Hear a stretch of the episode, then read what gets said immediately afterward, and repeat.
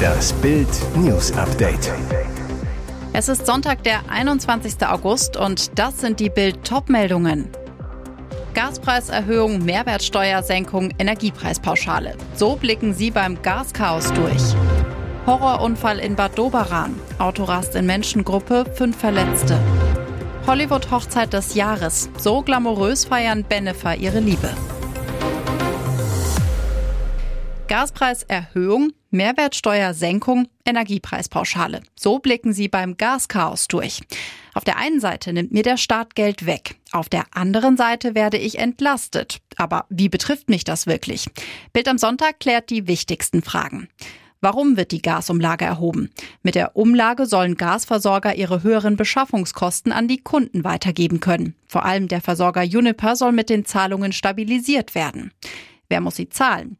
Die Umlage fällt vom 1. Oktober bis 1. April 2024 für alle Gasverbraucher an, Firmen wie Privathaushalte. Auch wer Fernwärme bezieht, könnte betroffen sein. Bislang gibt es dafür aber noch keinen finalen Beschluss. Wie stark wird ein Haushalt belastet? Je Kilowattstunde Gas werden 2,4 Cent fällig. Das bedeutet für einen vierköpfigen Durchschnittshaushalt Mehrkosten in Höhe von rund 518 Euro im Jahr. Was hat es mit der Mehrwertsteuersenkung auf Gas auf sich? Wegen der hohen Energiepreise soll die Mehrwertsteuer auf den gesamten Gasverbrauch von 19 auf 7 Prozent gesenkt werden, ebenfalls bis Ende März 2024. Wann kommt die Energiepreispauschale? Die Pauschale wird im September überwiesen. Anspruch darauf hat fast jeder, der in Deutschland arbeitet. Die 300 Euro werden mit dem Gehalt ausgezahlt. Dementsprechend zahlt man darauf auch Steuern. Horrorunfall an der Ostsee. Im Urlaubsbadeort Bad Doberan raste ein Auto in der Nacht zum Sonntag in eine Gruppe und verletzte mehrere Menschen teils schwer. Das Auto raste gegen 3.45 Uhr im Bereich der Galopprennbahn in eine Menschengruppe, die gerade von einer Veranstaltung kam und sich auf den Heimweg machen wollte. Bei dem Zusammenstoß wurden fünf Menschen verletzt. Einer konnte mit leichten Verletzungen bereits aus der medizinischen Behandlung entlassen werden. Die übrigen vier wurden mit schweren Verletzungen in umliegende Krankenhäuser gebracht. Sie haben Kopfverletzungen in verschieden starken Ausprägungen. Zwei sind besonders schwer verletzt, aber sie sind nicht in einem lebensgefährlichen Zustand, berichtet Polizeihauptkommissar Michael Brunholin. Warum der Fahrer die Kontrolle über sein Auto verlor und in die Gruppe raste, ist derzeit noch unklar. Zum Unfallzeitpunkt war er jedenfalls leicht alkoholisiert. Polizeihauptkommissar Michael Brunholin betont, dass es sich nach den vorliegenden Informationen eindeutig um einen Unfall handelt. Festnahmen bei Militärfabrik im NATO-Land Albanien. Zwei Soldaten verletzt. Heikler Vorfall in Albanien. Das Verteidigungsministerium des NATO-Landes hat mitgeteilt, dass bei einer Militärfabrik in der Kleinstadt Gramsch zwei Soldaten verletzt wurden. Drei Bürger mit russischen und ukrainischen Pässen haben versucht, in die Fabrik einzudringen, so das Ministerium in einer Erklärung. Weiter hieß es, die Offiziere, die das Werk bewachten, reagierten sofort, aber bei ihren Bemühungen, die drei Ausländer aufzuhalten, wurden zwei unserer Soldaten verletzt. Der Fabrikchef sagte, dass die beiden albanischen Soldaten nach dem Angriff Angriff am Samstagabend ins Krankenhaus eingeliefert wurden. Mittlerweile sind sie wieder wohlauf. Die Eindringlinge wurden festgenommen. Bei ihnen soll es sich laut lokalen Medienberichten um zwei Männer und eine Frau handeln. Sie sollen Fotoausrüstung dabei gehabt haben. Zudem wurden auf ihren Speichermedien Bilder der Militäranlage gefunden. Der naheliegende Verdacht, waren es russische Agenten? Sergei Sumleni, der frühere Leiter des Kiew-Büros der Böll-Stiftung, hat diesbezüglich keine Zweifel. Auf Bildanfrage sagte er, in einer anderen anderen Situation hätte man weitere Informationen abwarten müssen. Da die Russen aber mehrmals gedroht haben, die NATO-Länder vor allem was die Waffenproduktion angeht anzugreifen, können wir vermuten, das waren jetzt Russen. Hollywood-Hochzeit des Jahres. So glamourös feiern Bennifer ihre Liebe. Das Hollywood-Traumpaar Jennifer Lopez und Ben Affleck feierte seine Hochzeit am Samstag ausgerechnet in der Villa, in der es sich bereits vor fast zwei Jahrzehnten nach einer Blitzverlobung im November 2002 das Ja-Wort geben wollte. Doch dieses Mal ging Bennifer auf Nummer sicher und heirateten vor gut einem Monat bereits in Las Vegas. Nun folgt also ein dreitägiger Hochzeitsmarathon mit Familie und Freunden in dem herrschaftlichen Anwesen von Affleck. Affleck. Familienmitglieder und Freunde waren gebeten worden, ganz in Weiß zur Trauung zu kommen. Zu den Gästen gehörten Afflecks langjährige Freunde Matt Damon und seine Frau Luciana Barroso sowie Regisseur Kevin Smith und seine Frau Jennifer Schwalbach und Schauspielkollege Jason Mewes und Frau Jordan Monsanto. Smith postete vor der Zeremonie ein Viererfoto bei Instagram. Nur Afflecks jüngerer Bruder Casey wurde zeitgleich in Los Angeles gesichtet, wie er sich bei Starbucks ein Getränk holte. Als er von Reportern angesprochen wurde, warum er nicht auf der Hochzeit sei, murmelte er laut US-Magazin People, habe verschlafen. La Lopez trug ein Couture-Hochzeitskleid von Stardesigner Ralph Lauren, das ihr eigens in Italien auf den Leib geschneidert wurde. Jubiläumsshow mit Thomas Gottschalk und Mike Krüger. Darum wurde Olli Pocher zur Messerwurfscheibe. Hier schlug das Kultometer aus. Sie bleiben unvergessen. Die Entertainer Thomas Gottschalk und Mike Krüger schrieben mit ihrer Supernasenreihe Klamauk Fernsehgeschichte. Bereits 40 Jahre ist es her, dass der erste Film Piratensender Powerplay in die Kinos kam. Ein Anlass für RTL, dem Kultduo eine eigene Jubiläumsgala mit mehreren Stargästen zu widmen. Im Admiralspalast in Berlin feierten Gottschalk und Krüger 40 Jahre Supernasen, moderiert von Laura von Torra. Die hatte sich extra alle vier Filme noch einmal angeschaut und war bestens vorbereitet. Ich freue mich schon auf die ganzen Altherrenwitze heute Abend. Die alten Herren bekamen aber zuerst Besuch von erstaunlich jungen Supernasen-Fans. Die Comedians Kristall und Oliver Pocher ließen es sich nicht nehmen, eine Filmszene nachzustellen, die nicht ganz ungefährlich ist. Pocher musste als Messerwerfer Zielscheibe fungieren und sich von Krüger und Gottschalk bewerfen lassen. Wenigstens zuschauen sollte Pocher bei den Messerwürfen nicht. Er bekam eine Brille mit riesigen Nasen aufgesetzt.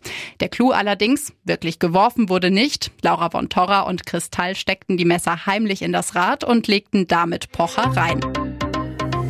Und jetzt weitere wichtige Meldungen des Tages vom Bild Newsdesk.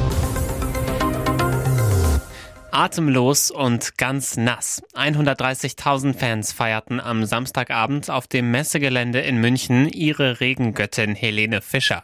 Kurz nach 20 Uhr kündigte ihr ehemaliger Lebensgefährte Florian Silbereisen die Sängerin an. Als sie schließlich auf die Bühne kam, war der schon seit Stunden und immer noch fallende Regen fast vergessen. Auf der einen Seite der Bühne ging die Sonne unter, auf der anderen bildete sich ein Regenbogen. Helene Fischer legte im blau-weiß geschnürten Fransenkleid direkt los mit Genau dieses Gefühl, schwebte beim nächsten Song an einem Drahtseil quer über die 150 Meter Megabühne. Mein allergrößter Dank, dass ihr schon seit Stunden ausharrt hier im Regen, begrüßte sie ihre Fans. Dann sang sie ihre größten Hits wie Die Hölle morgen früh, Ich will immer wieder dieses Fieber spüren und natürlich Atemlos. Dabei war am Nachmittag noch fraglich, ob das Konzert überhaupt stattfinden kann. Nach einem Unwetter mit Starkregen wurden die Fans in Hallen geleitet. Erst anderthalb Stunden vor Beginn gab es Entwarnung. Die Strom- und Gasrechnungen steigen wegen der Folgen des Ukraine-Kriegs schon jetzt. Obendrauf kommt noch die Mega-Inflation. Und nach Einschätzung der Sparkassen wird sich die Lage noch weiter zuspitzen. Die düstere Prognose, mehr als jeder zweite Deutsche kommt zunehmend an finanzielle Grenzen. Sparkassenpräsident Helmut Schleweis zur Welt am Sonntag. Wir rechnen damit, dass wegen der deutlichen Preissteigerung perspektivisch bis zu 60 Prozent der deutschen Haushalte ihre gesamten verfügbaren Einkünfte oder mehr monatlich für die reine Lebenshaltung werden einsetzen müssen. Schlee weiß weiter, dieser Teil der Bevölkerung ist dann schlicht nicht mehr sparfähig. Vor einem Jahr waren laut Sparkassenvermögensbarometer lediglich 15 Prozent nicht in der Lage, Geld zurückzulegen. Bei den Sparkassen rechnet man insbesondere im Herbst und Winter mit einer deutlichen Verschärfung der Situation, gerade bei Menschen mit kleinen und mittleren Einkommen. Die angespannte Lage zeigt sich demnach bereits bei der Überziehung des Girokontos. Wer den sogenannten Dispositionskredit nutze, um kurzfristige Engpässe zu überbrücken, der schöpfe den Rahmen im Durchschnitt inzwischen deutlich weiter aus. Ihr Name ist Hase. Jella Hase. Die Schauspielerin mimt in der neuen Netflix-Serie Cleo eine eiskalte DDR-Killerin. Es ist die Rolle ihres Lebens. Cleo ist Stasi-Chef Erich Mielkes beste Killerin, dann wird sie verraten und schwört Rache.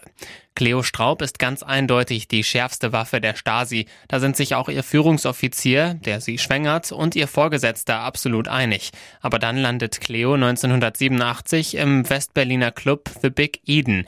Ihr Auftrag dort ist mal wieder ein Mord, doch danach taucht plötzlich ein Phantombild von Cleo auf. Für ihre Chefs ist klar, sie muss weg. Was folgt sind Gefängnis, Fehlgeburt, Mauerfall und Cleos Freilassung. Der Auftakt eines ziemlich blutigen Rachefeldzugs, den Cleo durch alle acht Folgen der neuen deutschen Netflix-Serie fortführt. Cleo ist für Jella Hase die Rolle ihres Lebens. Die Zeiten, als man ihr dank ihrer Rolle als Chantal in der Fuck You Goethe Trilogie an jeder Ecke das Kultfilmzitat Chantal heul leise entgegenbrüllte, sind längst vorbei. Für ihren letzten Film Lieber Thomas gewann Jella Hase den deutschen Filmpreis als beste Nebendarstellerin.